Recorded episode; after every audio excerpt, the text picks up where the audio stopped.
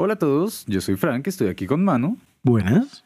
Y el día de hoy vamos a hablar acerca de los clásicos que están regresando. Bienvenidos al café.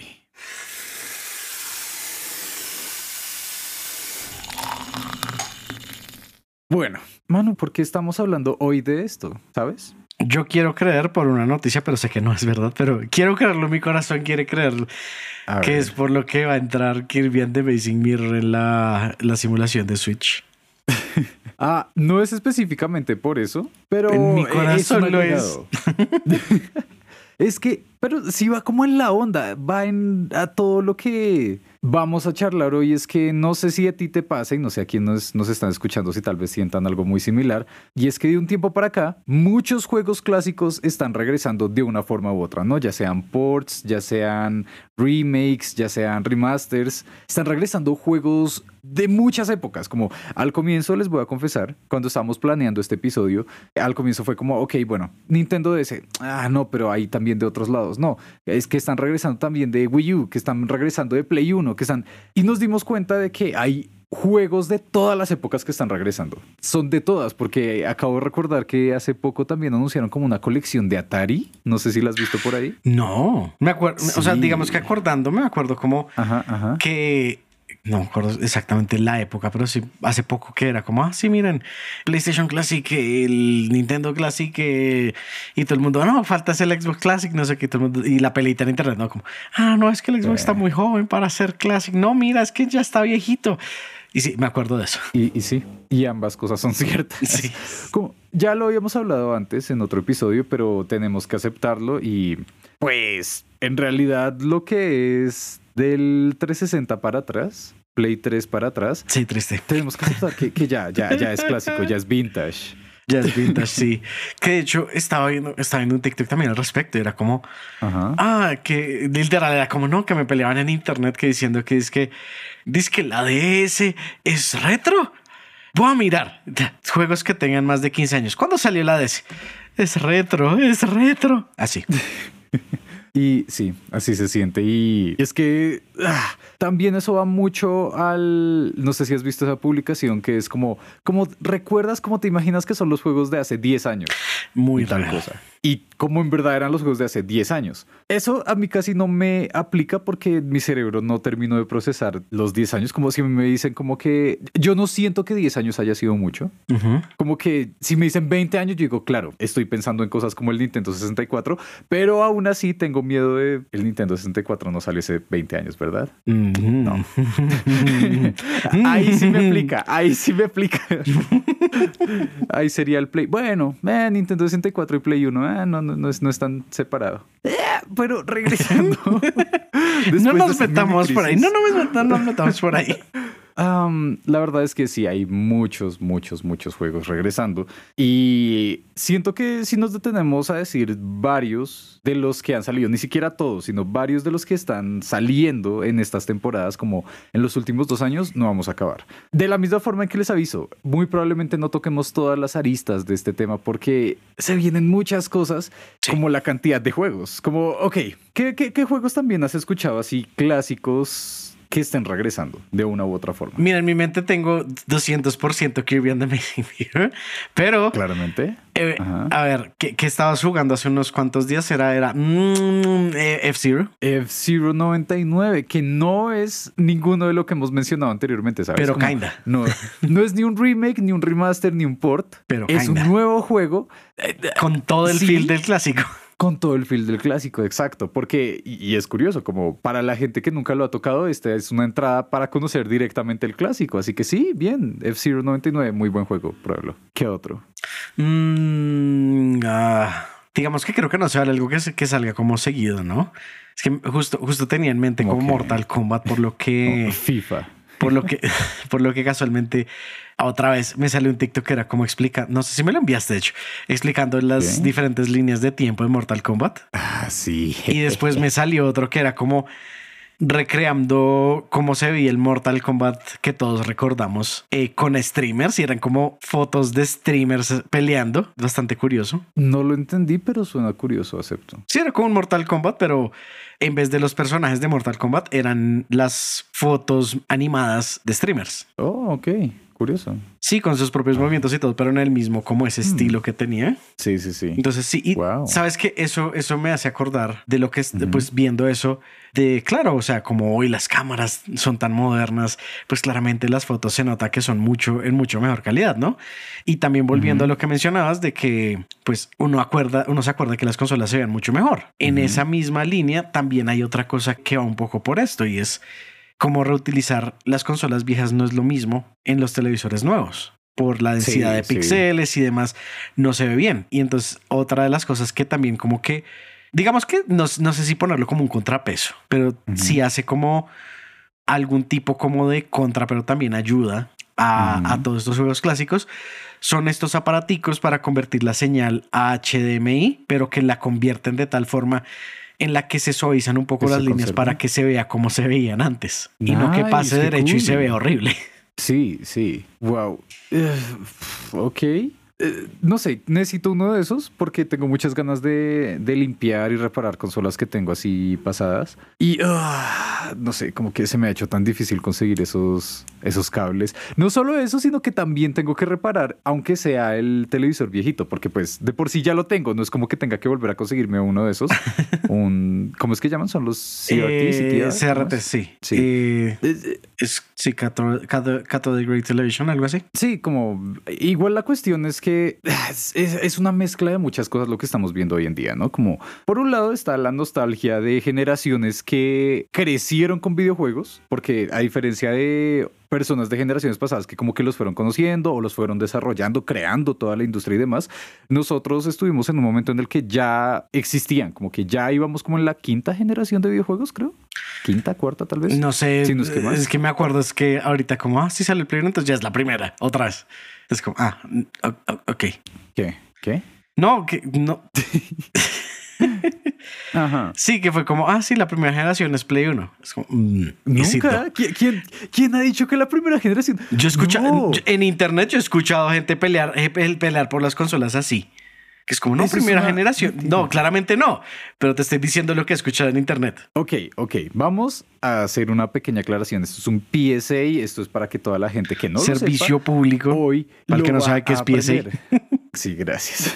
Entonces, em, ok, supongo que tiene sentido cuando uno dice, ah, la- las generaciones de PlayStation. Pues claro, no ha existido algo antes del PlayStation si uno va a hablar de generaciones de PlayStation. Pero generaciones de consolas de videojuegos caseras, estamos actualmente en la novena.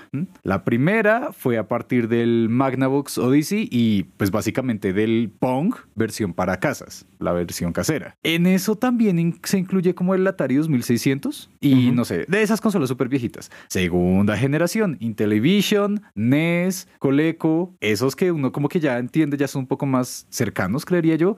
Tercera generación, el Master System, que no sé si es el mismo Genesis de Sega, el TurboGrafx, demás. Cuarta generación, wow, es mucho más adelante. La cuarta generación Ah, no es Master System, entonces no es el Genesis. El Master System es. Ah, tenía otro nombre por acá. Pero bueno, entonces cuarta generación es Genesis y SNES. Sí, Super Nintendo. Eh, quinta generación. Y por fin llegamos a ese. A PlayStation 1, Nintendo 64, Sega Saturn, Atari Jaguar. Y empieza como ahí una cosa rara la sexta generación que sería con el Dreamcast. Y de lleno Play 2, GameCube, Xbox. Y ahí seguimos. Séptima Xbox 360, Play 3, oct- ah, séptima, sí ya dije séptima, sí, octava sería Play 4 y todos los que abarquen ahí y novena pues Play 5. Uf, así que sí, no, no, no, la primera generación nunca va a ser Play 1. El Play 1 es la quinta, ya. Así que ese es el servicio público de hoy para si alguien aparece y quieren decir, "Um, en realidad no es así. Um, actually, Um, actually. Ah, pero bueno. empezamos es, es con, con el solitario. Sí. Las cartas, obviamente. Ay. Luego el backgammon, esa es la segunda. Pero ese es como el tipo de datos curiosos que a veces uno sale. No, no sé, me gustaría decir que son datos cocteleros, pero los cocteleros son interesantes para alguien. Pero muchas veces. Siento que esto no es interesante para nadie. es que yo me imagino como, imagínate, no sé, no necesariamente una fiesta, como una reunión, algo así. Tú estás así como que. Sí, como Bueno, no, un pues- cóctel. Sí, algo así. Y salir, llegar a decirle a alguien como. La verdad es que, ¿sabías que Nintendo originalmente no hacía videojuegos? Eso lo hizo mucho después. Antes hacía cartas, Cartas. como póker. La gente va a decir como, wow, y ahí se queda. Como, ¿qué más puedes hacer después de recibir esa información? Jugar Ah, póker. bueno. Eh, esa sería una mejor forma, como que decirle a esa persona como, no, Nintendo antes hacía eso. Acá tengo las cartas, pum, se las sacas y le enseñas a jugar. ¿No siguen haciéndolas? Ah. En algún lado me Sí. decir que sí, ¿cierto? sí. Si tú ¿Cuánto entras a la las- página oficial de Nintendo, ¿En serio? ver. Y con puntos Nintendo puedes reclamar unas que son... Eh, ellos, ellos hacían no póker, sino Hanafuda, ¿no? Y podías pedir unas cartas Hanafuda con diseños de los personajes de Mario. Son muy bonitas, Oh. búsquenlas. Muy cool. Ok. Pero sí, entonces, eh, no sé, si en algún momento les llegan a servir estos datos para lo que sea, para charlar con alguien, para conseguirse pareja, no sé, nos cuentan. Porque no sé. Dudo que sea para conseguir pareja. O sea, quiero que lo sea, pero lo dudo más que el resto de, cool. de usos. Sí, espero, espero que las puedan usar, pero tengan cuidado. Siento que es como, es mucho poder. o puedes sacar corriendo a una persona de aburrimiento o puedes llegar a convencerla y desarrollar como una amistad chévere. Así que quién sabe, quién sabe. Pero regresando a muchos juegos clásicos que están regresando, voy a empezar con una sorpresa que siento que únicamente Manu aquí presente lo va a entender, va a reconocer de qué voy a espero, espero que sí.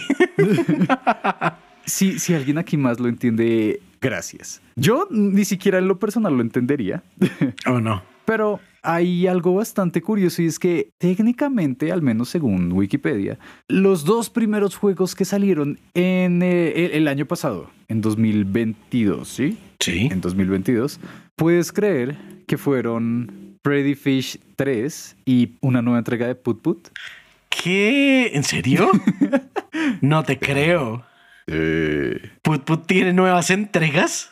cre- Ah, mi no. mente está explotando. Ok.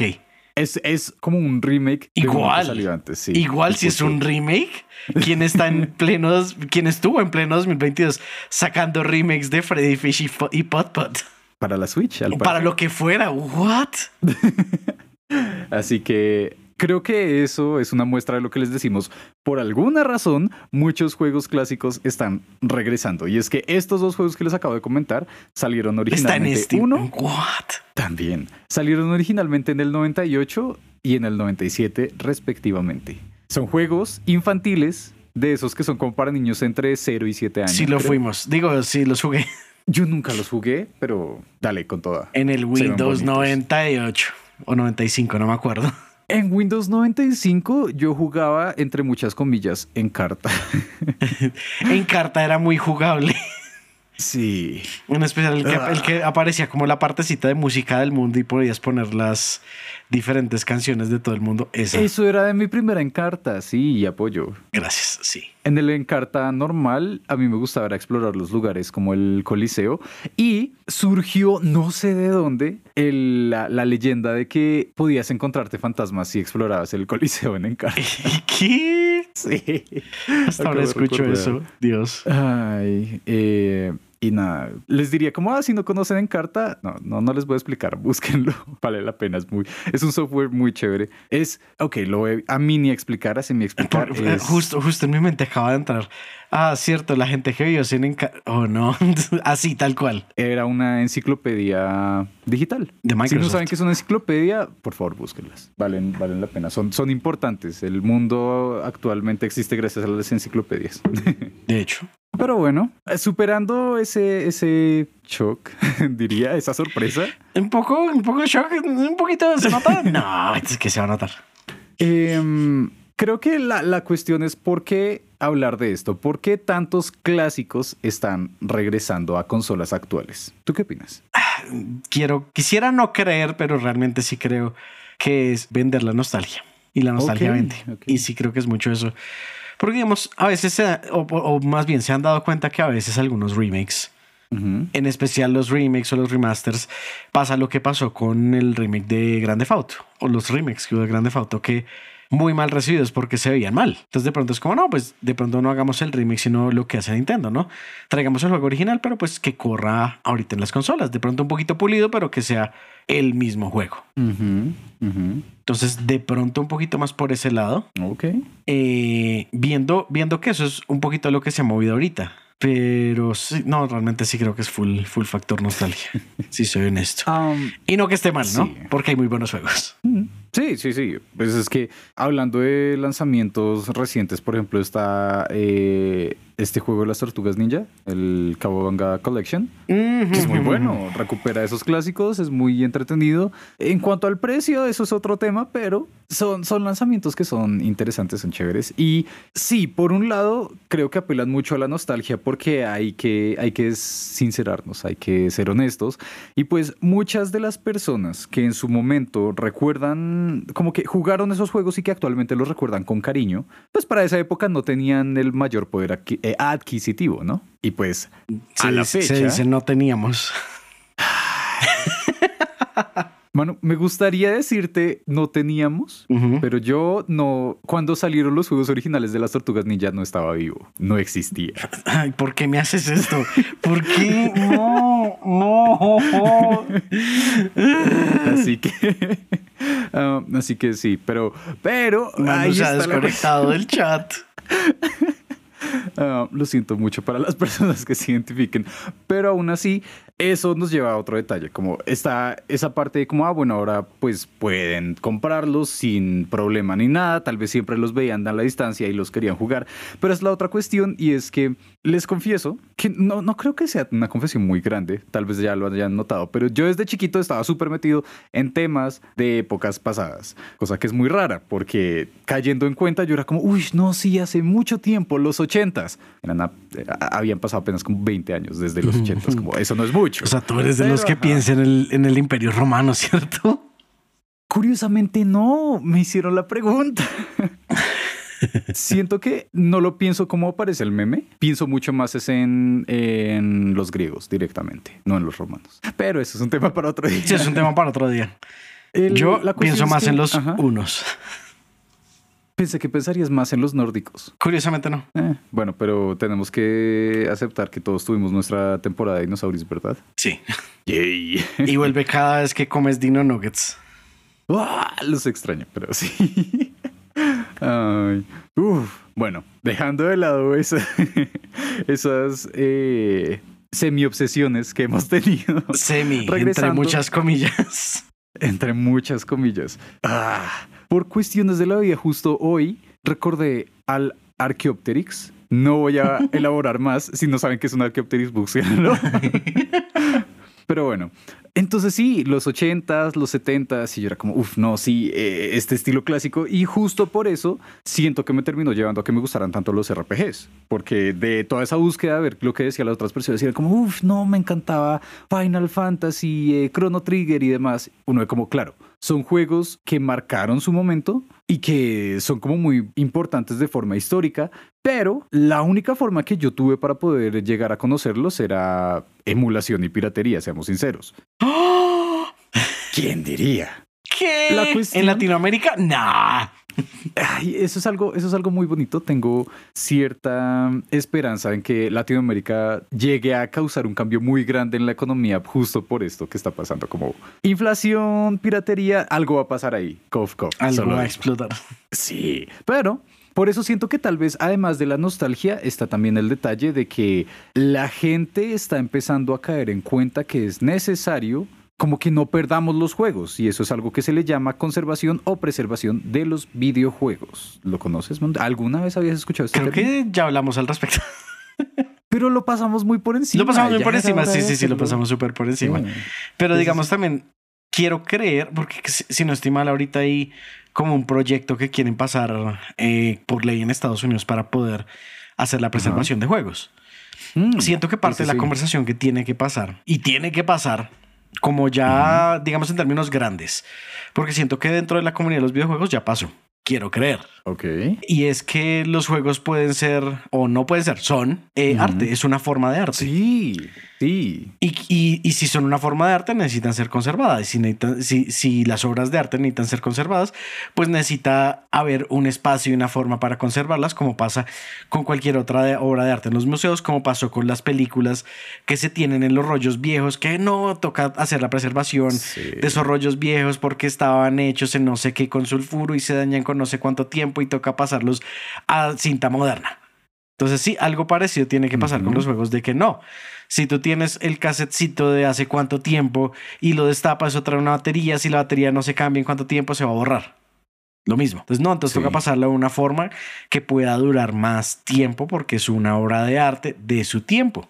Y, si, y, y no creo que, espero más bien que nadie de los que nos escuche pueda decir como el Mario, el Super Mario original, no es una obra de arte de su tiempo, es una obra de arte de su tiempo. Sí, es que siento que ya no estamos en un punto en el que nos preguntamos, ¿los videojuegos son arte? Bueno, ya, ya, por favor, ya crecimos y ya creció también esa conversación, porque recuerdo estar en el colegio y ese fue uno de los temas de mis exposiciones. No sé de qué fue, pero yo expuse como, oigan, los videojuegos son artes por tal y tal y tal y tal cosa y tal y tal y tal ejemplo. En este punto, quiero creer que ya lo damos por hecho. Un ejemplo de eso sería la gran cantidad de museos de videojuegos que existen hoy en día porque no hay uno solo grande. Hay en eh, Sheffield, al parecer, que es Reino Unido. Si no estoy mal, eh, a, primavera del próximo año, primavera 2024, Nintendo abrir su museo en Japón. También, sí, ese lo están justo terminando de armar ahorita. Hay un museo de nostalgia de videojuegos en Perth, Australia. Hay muchos lugares. Y, ah, eh, no sé, por un lado siento que es muy bonito que ya hemos llegado a este punto en el que decimos, sí, es, es, es importante mantener este estatus. La otra cuestión es que y esta es una pequeña advertencia de que al parecer, ¿quién diría este episodio termine siendo también un tanto filosófico? Y es Dentro de poco el episodio en filosofía no, no, no se les olvida. Sí, pronto va a llegar. Ya, ya em, tengo en mente al invitado y todo. Ok, ok, ya, ya me emocioné aún más de lo que ya estaba. La cuestión es que siento mucho que estamos en una temporada en la que somos muy conscientes del registro que dejamos y que tenemos, ¿no? Porque les voy a hacer una comparación, hagan este ejercicio mental conmigo. Ustedes están chiquitos, sí, como estando chiquito, tienen una consola o un aparato tecnológico, ya sea, no sé, piensen en un Nintendo original, un, un Game Boy, un Game Boy Color o un Nokia viejito. Va, va avanzando la tecnología y de repente, oh sorpresa, sale lo siguiente, sale ya no es el Game Boy Color, sino va a salir el Game Boy Advance, va a salir eh, un Sony Ericsson, va a salir de más y de más y más. Y lo primero que hacen muchas personas a su alrededor es comprar directamente ese nuevo aparato y esa nueva escala en la tecnología. Y también lo que hacen junto con esa decisión es vender o botar a la basura eso que antes tenían. Siento que eso es mucha, muy parte del consumismo que ha habido pero que se ha reducido un poco por lo que mucha gente como que se apegó a los juegos que tenía antes. Es como, no, pero es que me encanta jugar Tony Hawk Pro Skater. sí. Entonces no votan su Play 1. Pero la cuestión, o sea, eso puede suceder muchas veces, ¿no? Como que, digamos, en mi caso yo no botaba mis consolas viejitas porque pues no tenía dinero para estar como renovando todo el tiempo. Entonces yo decía como, no tengo dinero para juegos de la nueva, voy a seguir jugando la viejita mientras pueda. Creo que eso es más cierto ahora que nunca por el precio de la Play 5 y la Play 4.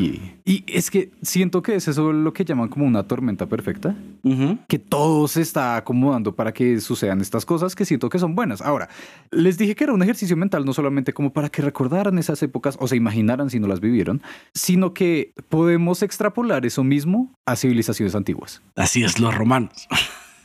Los romanos, exacto. Regresamos a los... Bueno, no, el caso de los romanos no aplica tanto porque como que fue una caída muy densa y ya, guerras y demás. Pero pues sí podemos pensar que en varias ocasiones las civilizaciones, por darle prevalencia a la novedad tecnológica, abandonaban lo anterior, lo antiguo. Y eso es algo muy, no sé, justo en estos días estaba pensando al respecto y es que cuando tú haces como reconteos de la historia, sí, trabajos arqueológicos o... Eh, ¿Cómo se llama cuando es directamente de los humanos? ¿Arqueológicos? No, no, hay, otro. Bueno, todo este tipo de, de labores de conservación de la historia humana, si tú vas a ver, en su gran mayoría, lo que tiene mayor relevancia es lo más normal. Pero irónicamente, de lo que tenemos más registro es lo que sale de la normalidad, ¿sí? Lo que está por fuera de eso. Entonces, claro, como que es súper importante el, relato, el cantar del mío Cid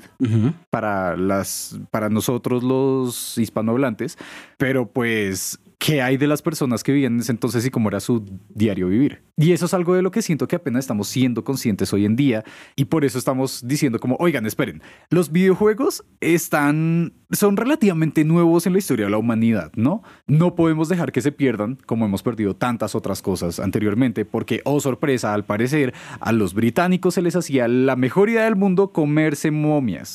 Cierto que eso pasó. Y perdimos mucho, mucha historia, muchos datos, muchas momias. Que de hecho, entre los datos, creo que hace poco encontraron, entre hace no sé cuántos siglos, una tumba sin destapar en Egipto, que porque el resto habían sido saqueadas en cualquier época, pero es como la primera que encuentran que no había sido saqueada. Oh, ok. Si no la habían abierto, sino que la habían encontrado cuando leí la noticia. Entonces, ajá. Hablando de datos y curiosidades de Egipto, hay algo bastante gracioso, seamos sinceros. Y es que gran mayoría de los saqueos a las tumbas de los faraones, en las pirámides y demás, eran por su descendencia directamente, ¿sabías? No, pero tiene sentido. Sí, porque eh, es, es, gracioso porque, ok, otro detalle agregado ahí, eh, el saqueo de tumbas en Egipto era, era lo más normal del mundo, era casi una moda, como que la gente decía, chale, no tengo dinero. Bueno, pues un muerto que va a necesitar joyas, venga para acá. Ahora, es más gracioso con el caso de la descendencia como de los siguientes faraones y demás, porque pues estaban como, ¿cómo es que es el término? Como demacrando, ¿no? Como que es un término que usan como para los que saquean tumbas que ah, están perturbando la paz que había ahí, ¿no? Es, oh, Pero ellos decían como pana, ¿se acuerdan de que yo soy la reencarnación del sol, de Ra, creo que es? Sí, sí, sí. Para, yo solo estoy recuperando lo que es mío, lo dejé ahí para que me lo cuidara y voy a volver a tenerlo. y sacaban pues el esqueleto y todo y era como pues no me importa, me vuelvo a poner esto, estos anillos me sirven. Ay.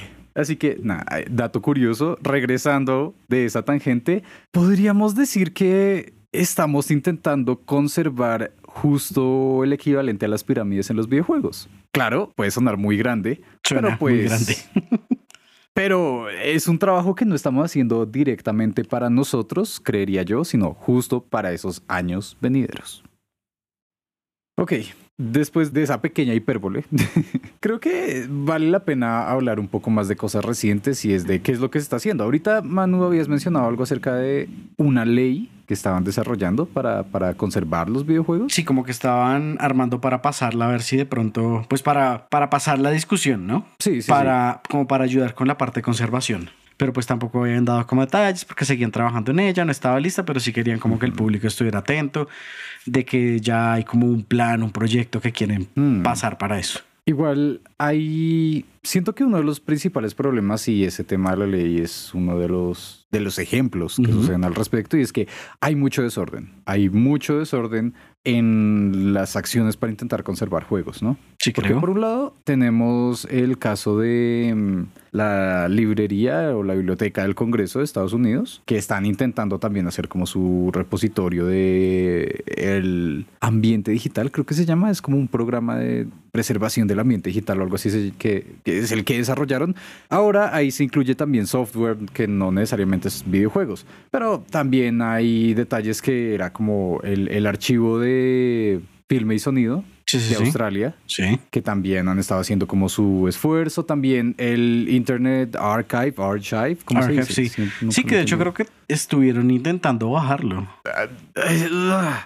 Uf, que creo que también creo que también tiene que ver con la con el proyecto que querían pasar. Hmm, ahí está eso. Está también la fundación de la historia de los videojuegos. El caso es que hay muchas cosas, pero siento que por eso mismo que hay tantas cosas, hay un desorden completo que no se sabe a quién va cada cosa, cómo se organiza, sin contar también el hecho de que, oh sorpresa, justo este año se realizó un, un estudio por la fundación de la historia de los videojuegos que les acabo de mencionar, en el que dice que al menos un 87% de los videojuegos que salieron antes de el 2010 se han perdido o están en riesgo de perderse completamente, volverse lost media. Sí, creo haber escuchado algo al respecto. Si no fuiste tú el que me lo mandó.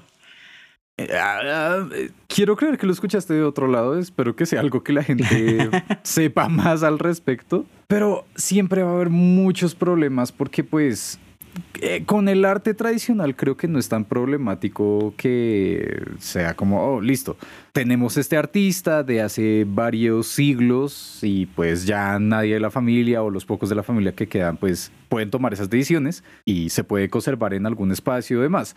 Pero hay que tener en cuenta que los videojuegos no son solamente para ser expuestos en un museo. Los videojuegos, idealmente, puedes jugarlos, ¿no? Y Sí. Está el problema de que en qué momento deja de ser como un tema de compra-venta a convertirse en un tema de que cualquiera pueda acceder a ellos. Y ahí está muy metida la piratería. Como, no, no, no sé, no sé, es algo muy denso. No sabría cómo arreglar. ¿Tú, qué opinas, mano? Como, ¿ahí qué pasa? ¿Ahí qué sucede? Ah, es, es lo que dices, es que es complicado, es un complique pensar en que no, pues es que los derechos de autor se expiran dentro de tanto tiempo, sí, pero pues es que el juego de pronto las copias existentes se, se expiran antes, entonces ¿qué va a esperar? Que se dañen todos y ya después no puede tampoco reclamar sus derechos de autor porque no queda nada sobre qué reclamarlos.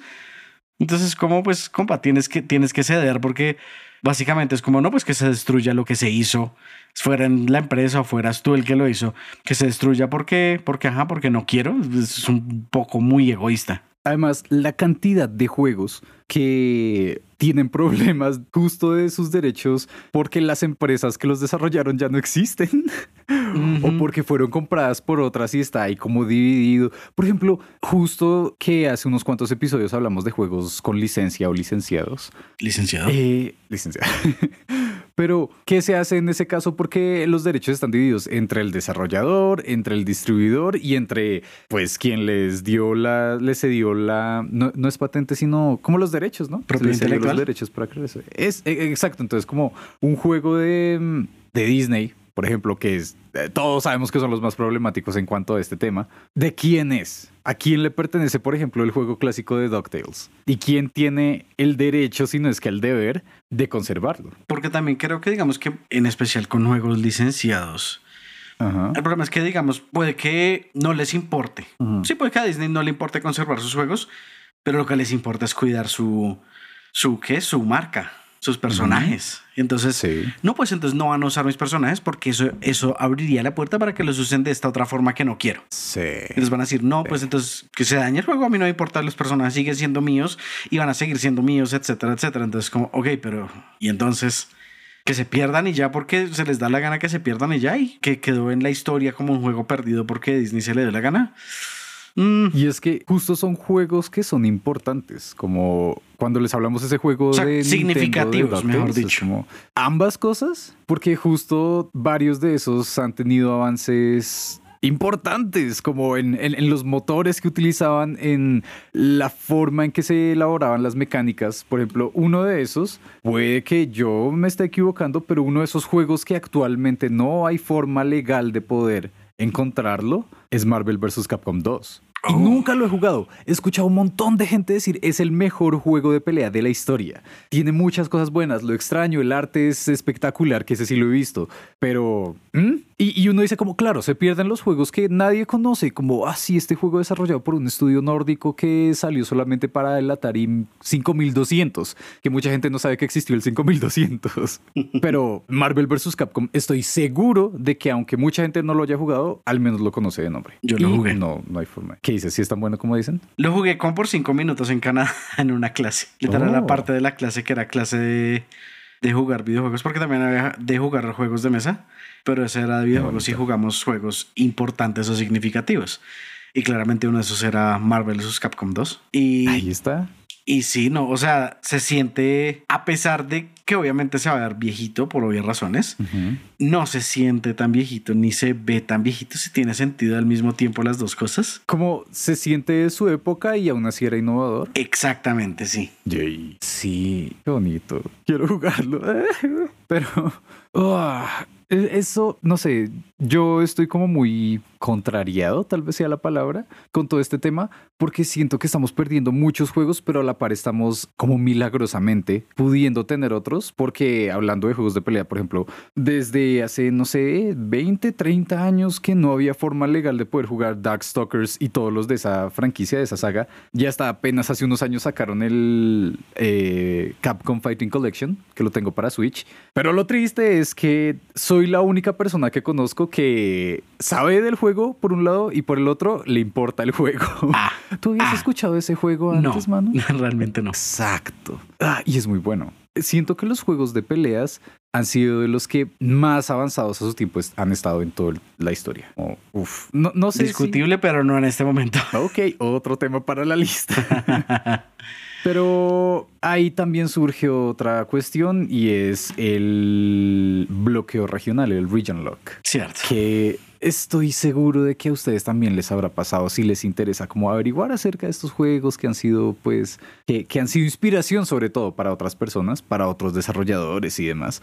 Y van a encontrar que dicen, no, sí, uff, mi inspiración para crear este juego que a todo el mundo le encanta actualmente es un juego japonés que nunca se tradujo y que salió en el 96. No sé si has, si has visto ese tipo de cosas, mano? He escuchado ese tipo de cosas, sí. ¿Has jugado los juegos a los que se refieren? No, claramente no. Exacto. Y no sé, también nuevamente lo que les digo, me molesta porque si es un juego tan importante que inspiró a tantos desarrolladores que a la gente le encanta hoy en, día, como Toby Fox, como el de mm, Stanley Parable, que se me olvida el nombre, No me que acuerdo el siempre nombre. les van a salir como que, uy, no, a mí me encantó este juego que uf, cambió la historia, que con suerte algunos de esos se han vuelto más famosos, como LSD Dream Emulator, si lo has escuchado, Manu Creo que sí. Que es un juego súper raro, que es básicamente el tatarabuelo de los Walking Simulators, que tú lo único que hacías era caminar a través de sueños que tuvo el desarrollador y eran cosas súper drogadas. es muy bueno, tal vez les guste. Salió para el Play 1 y nunca salió de Japón. Así que, pero, pero, pero, ay, es, es bonito y triste por un lado porque siento que muy poca gente estamos preocupándonos por eso, pero por el otro lado la poca gente que se preocupa es muy bonita y salen proyectos como el, esto no tiene nombre aparentemente, pero se llama Retro Games with New Official English Translations, que es una base de datos creada por una persona cualquiera que ha estado colaborando con otros jugadores en Twitter y es muy bonito. Te lo voy a compartir, mano, para que lo veas.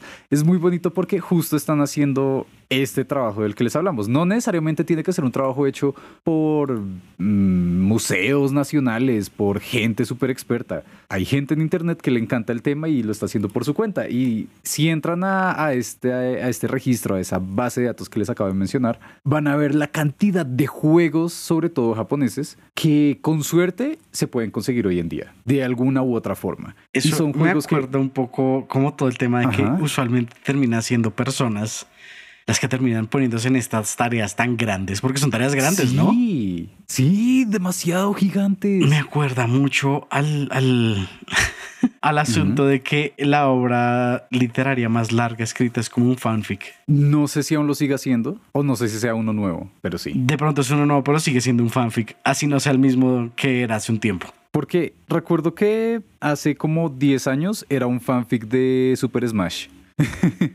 Cierto, sí. Ah, pero es muy bonito. Y antes de eso, wow. Mm, ok, me acaba de dar un- un- una nostalgia rara. Y voy a hacer otra confesión hoy. Y es que no sé si mucha gente acá haya escuchado acerca de Visos. Michael here. Alguien. Exacto. ah, que son videos muy cool que empiezan como de datos curiosos y terminan a uno llevándolo por un montón de cosas. Básicamente que- es que como si nosotros bastante. cogiéramos las, las rutas que cogemos a veces por fuera del tema y, y, siguiéramos y derecho. siguiéramos derecho por otras rutas más perdidas, pero de alguna forma Ajá. terminama- termináramos en el tema en el que empezamos. Sí, creo que es lo que hacemos. Creo que estamos muy inspirados por Visos.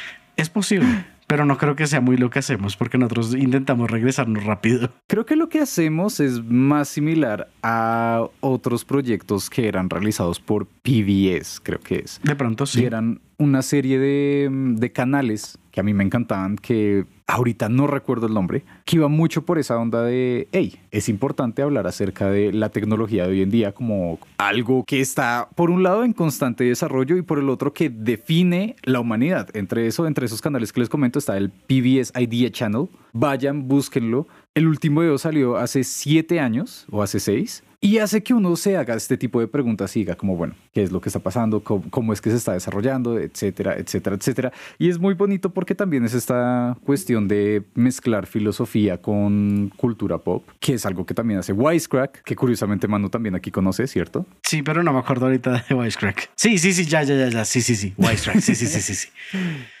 Me perdí un segundo el nombre, pero sí, me encanta Voice Crack. Y el caso es que, eh, bueno, a lo que voy de la nostalgia es que yo vi esos videos y justo hacían esas preguntas, esas cuestiones. Y era como, hay cosas que han definido nuestra actualidad, que damos por hechas, pero que en su momento fueron súper importantes. O que no se entienden actualmente por tanta como evolución o por tanta repetición. Uno de esos detalles, no recuerdo si lo vi en esos videos o no, pero justo hoy lo estaba pensando, y es Romeo y Julieta. ¿Qué se te viene a la mente cuando piensas en Romeo y Julieta? Un balcón. cool, cool, cool. Sí, sí, sí, sí. Y veneno. Pero si tuvieras que Y un decir, beso envenenado. ¿Qué tipo de historia tú dirías que es Romeo y Julieta? Tragedia. Tragedia, ¿verdad? Sí. Pero en su gran mayoría muchas personas la toman es como una historia de romance. Por lo menos no dijiste comedia. Eh, Eso es un tema para otro día. Pero creo que la comedia es mucho más cercano a lo que estaba pensando Shakespeare en su momento.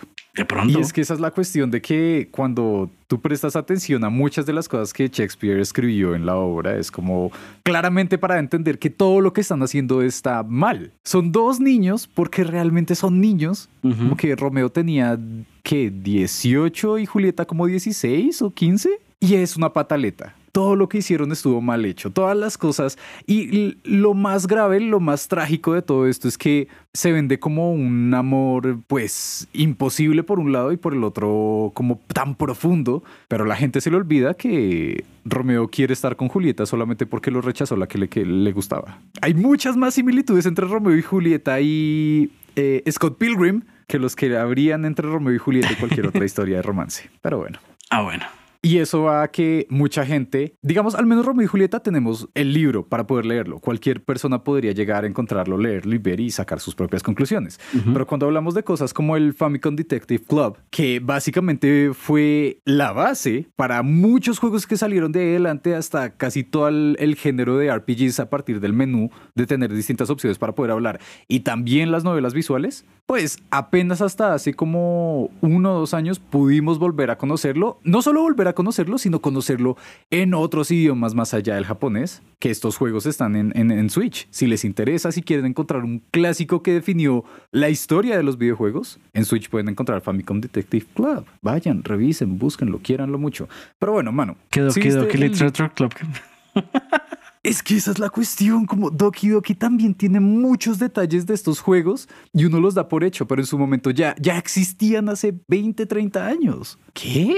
No sé, me emociona mucho. pero, mano, si has visto la lista que te pasé, ¿has visto algún juego que te sorprenda, que te llame la atención? Mm, pienso, pienso. Hay uno que no mencionaste que me llama mucho la atención.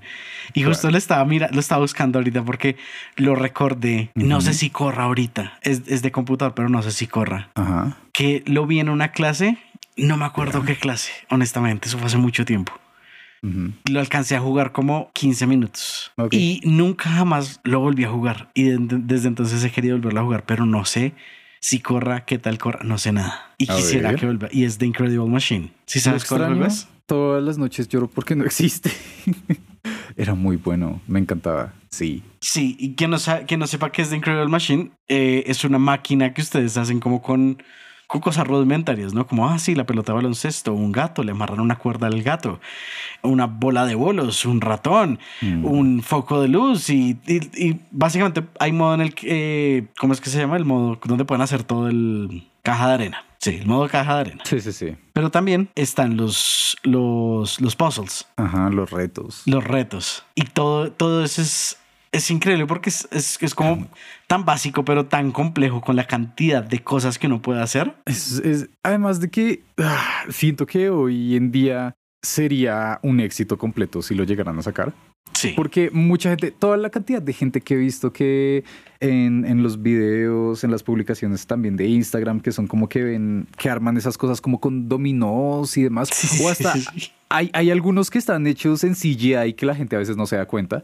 Como, Ujú. wow, esto hace que salga música y demás. Wow, te imaginas, sería muy cool poder hacer eso. Bueno, lo podrían hacer con este juego, con The Incredible Machine, pero que yo sepa, no hay forma alguna de poder jugarlo. Exacto. pues más allá de emuladores que al menos han podido rescatar los ROMs, los ISOs y demás. Pero, ay, sí. Me, me gustaba mucho. Ese me gustaba mucho. Y eso que se salió para el. Antes de siquiera mm, el, eh, Windows. Eso era DOS, ¿no? Creo que sí. Wow. Em, pero digamos, a mí también me gustaba mucho otro que nunca he conocido a alguien que lo haya jugado, pero vale mucho la pena. No sé si tú tal vez lo hayas jugado, mano, que se llama El Pinball de la Ciencia. No, tristemente no. Pero suena interesante. Muy tristemente. Era muy cool. Aprendí muchas cosas con ese. Si quieren, busquen videos o demás. Era, era muy, muy, muy, muy chévere. Pero mm, creo que entonces sí, esto nos lleva finalmente a esta cuestión que siento que estábamos evitando y es los ROMs, ISOs y emuladores. Que es la parte de piratería. Exacto, la piratería. Ah, ¿Tú qué opinas, man? Mientras no haya una forma legal de conservación, la única forma de conservación es la piratería. Sí, sí. Puede ser algo doloroso para las empresas, pero esa es la verdad. Y es que no solamente por el hecho de que no den a veces opciones para poder encontrar los juegos, sino que nuevamente la cuestión de apoyar la, la industria en lo personal, yo siento que cuando compro un juego quiero es apoyar a quien lo estuvo desarrollando. Pero la cantidad de veces que he visto que los mismos desarrolladores de juegos que salieron en los 2000 o hasta casi 2010, en los que dicen, ah, sí, eh, ese juego que recién salió para Steam, que por fin lo agregaron, eh, nada de las regalías me están llegando. Eso eh, no, no sé para dónde va. Curiosamente, creo que está, está tocando el mismo tema que hay ahorita en Estados Unidos, ¿no? Con el que las huelgas de SAG-AFTRA y WGA, Sí. o sea, el gremio escritores de y escritores y el gremio de actores, Sí. que es básicamente lo mismo, que están reproduciendo todas sus obras en las que ellos actuaron o escribieron en las plataformas de streaming y no les está llegando casi nada, les llegan centavos. Sí. Y nuevamente, fuese el caso de que no, es que salió hace mucho tiempo y las personas ya no existen, ya no hay nadie que pueda reclamar eso. Pero No, están las personas ahí como con panecito, con que comer. Literal. Ah, me da mucha rabia. Entonces uno dice, ¿para dónde se va ese dinero? Se supone que uno apoya a la industria es para que se conserven las cosas buenas. Entre esas cosas buenas está Tony Hawk, por ejemplo. Que no entiendo por qué fueron tan vehementes al decir que no van a sacar remake de Tony Hawk 3. Sí, por dos. ¿Por qué? Como vieron que la gente los estaba comprando y no, no les interesa. ¿Y de qué forma podemos jugar Tony Hawk Pro Skater 3? ¿De, de qué forma, mano? Mm, mm, es como si la única forma es bien teniendo un Play 1 o, adivinen, con un ROM que descargaron de internet y un emulador. Wow. Ok, ok, tengo aún más rabia. Y esto es algo muy reciente. Hay muchos juegos de justo esas épocas, de PlayStation, de Xbox, de GameCube, que no hay forma de conseguirlos legalmente, ¿no? O hay veces en las que salen, no le dicen a nadie y luego dicen, ay, pero Es que ¿por qué nadie le fue compró". mal? Y ese caso es el de Metal Gear Solid. Metal Gear Solid 1, 2 y 3 Ujú. que salieron en GOG, si no estoy mal, hace como 4 o 5 años. ¿Por qué estoy explicando esto? Porque es que en su momento esos juegos salieron, eran las versiones directamente sacadas de Play 1, pero estaban, era un port para computador que muy pocas personas llegaron a comprar y a descargar. Y funcionaba relativamente bien, claramente tendrían bugs y demás, pero existía, existía la opción. Y de la nada los, los, los, los eliminaron, desaparecieron. Ahora, el precio que tenían estos juegos estarían rondando tal vez los 10 a 15 dólares, tal vez. Pero, oh sorpresa, nuevamente anuncian el remake de Metal Gear Solid. Por fin anuncian la colección de Metal Gear Solid para computador y demás. Que me encanta, son juegos que me fascinan. Pero ¿sabes por qué precio la están vendiendo? Pararan, paran. ¿En cuál precio? Adivina, pon, pon, di, di, di. 50 dólares. Ah, casi, casi, Casi. pero no. Uh, Como, pero estuviste muy cerca. tristemente. Triste, muy tristemente. ¿Otro intento? ¿Para arriba o para abajo? Solo otro intento. Lo que creas que se hace. Ah, no. 60. 60 dólares, sí. Bueno, 59.99 60 dólares. Acuérdate que, que las tiendas americanas no ponen el impuesto. Entonces, cuando lo compras, ya es como, mira, son. De hecho, pueden ser hasta 62, ¿no? Sí. Ah, y, y pues, ajá, eso, eso, eso se me hace muy doloroso porque les voy a ser sincero. Otra vez, oh sorpresa. ¿Quién se Esta misma colección pensado? ya salió. Esta misma colección ya salió antes. Esta misma colección la tengo en este mismo momento en para Xbox 360. Y les aseguro que me costó muchísimo menos que 60 dólares. ¿Qué tanto menos? Mm, mm, mucho, mucho. Tal vez unos cuantos ceros menos. Ok. No necesariamente en dólares, pero sí en, otros, en otras monedas podríamos hablar de ceros. Pero sí, yo, yo diría que por conversión me salieron tal vez en 10 dólares. Uh. A lo mucho, exagerando. Y a lo que voy es como son exactamente los mismos juegos. Es la misma colección la que están vendiendo ahorita. Porque Konami es así. En realidad, esta colección que anunciaron, wow, por fin la van a poder jugar. No, eso ya existía. Al igual que existe una colección de Zone of the Enders, búsquenla, es muy buena. Pero lo están vendiendo por precio completo. Ahora, ¿cuántas personas van a poder tener el dinero para comprarse eso? Que tal vez nunca antes habían jugado Metal Gear Solid y que tengan la disposición, porque claramente no todo el mundo quiere comprarse algo así de caro. Así que no se les extrañe cuando mágicamente Konami luego salga diciendo, ay, pero es que ustedes no quieren comprar nuestras cosas y pensábamos sacar un nuevo Silent Hill. Bueno, ¿qué se le va a hacer? Clásico. Ay, me dan mucha rabia. Así que, no sé, Manu, como... ¿Tú qué opinas? ¿Cuál crees que sea como la alternativa, la solución? Pues ojalá que pasen la normativa para que pueda haber un, un, un archivo y decir como no, pues de pronto tratarlo con las mismas generaciones, ¿no? Como no, dos, tres generaciones atrás ya se pueden empezar a archivar, algo así. A mí me gustaría ser mucho más optimista y que además de archivarlos, los vuelvan open source. de código abierto. Que los, que los vuelvan de, de, código abierto, no necesariamente de dominio abierto, completamente de dominio público, pero al menos de código abierto, porque con eso las personas pueden entrar, revisar los motores, aprender y demás. Pero pues es que estamos en un punto en el que debería ser un derecho poder consumir este tipo de arte sin problema. Ahora dejaré una pregunta para tal vez otro episodio, tal vez para ustedes en sus casas, en sus transportes y demás. Y es, ¿deberíamos recuperar y o conservar todos los juegos que existen? Hmm. Hmm. No sé. Pequeña, pequeña respuesta, Manu, ¿qué, ¿qué, se te ocurre? ¿Sí o no? Eh, sí, yo creo que sí. Ok, ok. Yo creo que no. Yo creo que sí. Y sabes que creo que sería algo como más... Eh, activo, llamémosle. Siento que es muy diferente tratar con otro tipo de arte, con una película o algo así que con los juegos, porque los juegos los puedes tener como en un servidor, ¿no? Ok, sí. Y, y que dices como, ah, bueno, este juego que lleva menos tiempo, pues entonces lo ponemos no en el servidor principal, sino ponemos como súper comprimido por allá atrás. Y si alguien lo necesita, pues se demorará más en descargarlo, pero tenemos como los más importantes y aquí arribita visibles y más a la mano. Más así, mm, como porque... Mm. Como porque es un poquito también más eficiente, ¿no? Como, ah, sí, pues puedes tener como el espacio más movible, llamémosle. Como accesible. Sí, como un poquito más accesible. Ok, ok. Bueno, me gusta esa idea, pero en este momento, en este punto en el que estamos grabando, yo diría que no hay que conservarlos todos. Hay que conservar su gran mayoría, pero hay algunos juegos que son imperdonables y que hasta son ilegales en algunos lugares. Pero de eso hablaremos en otra ocasión. Chan, chan, chan.